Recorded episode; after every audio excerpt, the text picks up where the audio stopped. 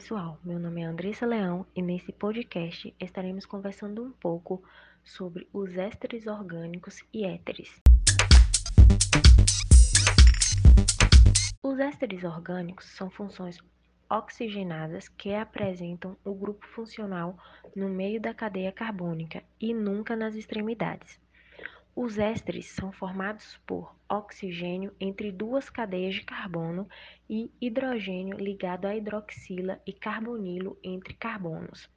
São produzidos através da reação química denominada de esterificação, ácido carboxílico e álcool que vão reagir entre si e os produtos da reação são éster e água.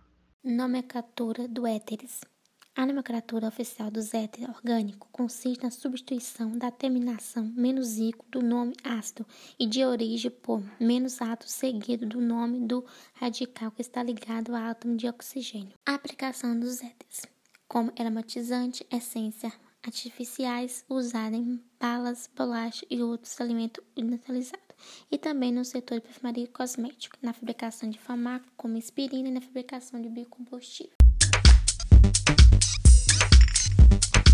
Os éteres são funções oxigenadas que possuem um átomo de oxigênio entre dois átomos de carbono, que formam radicais orgânicos. Apresentam como propriedades físicas o fato de serem encontrados nos estados líquido, sólido ou gasoso. São muito inflamáveis e possuem cheiro muito intenso. Classificação dos éteres. Os éteres eles podem ser simétricos ou assimétricos.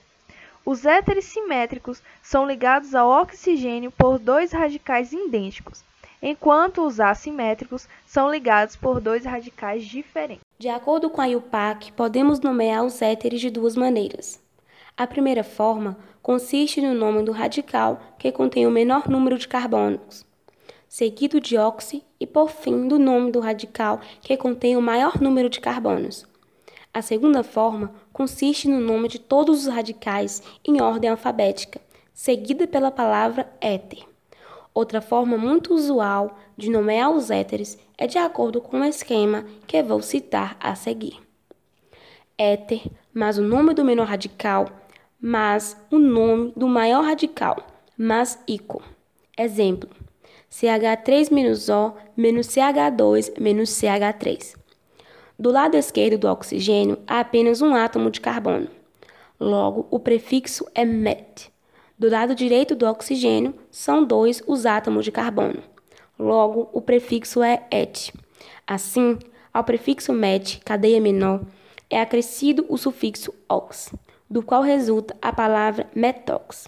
Ao prefixo et, cadeia menor, é acrescido o sufixo ano, do qual resulta a palavra etano.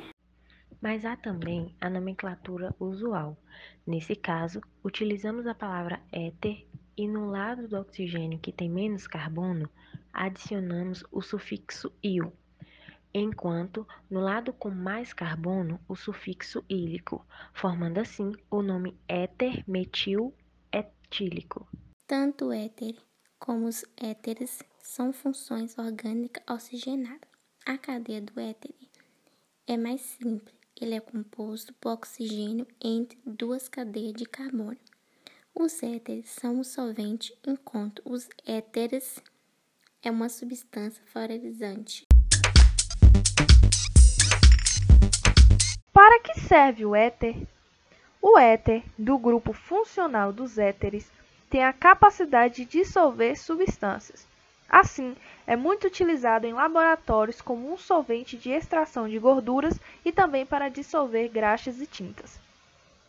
O éter diétilico é conhecido pela maioria das pessoas e age como um anestésico. Ele deixou de ser utilizado por motivos de segurança, isso porque ele é tóxico e altamente inflamável. Chegamos ao final de mais um podcast. Obrigado por ter escutado até aqui. Esse foi o nosso último podcast sobre as funções orgânicas oxigenadas.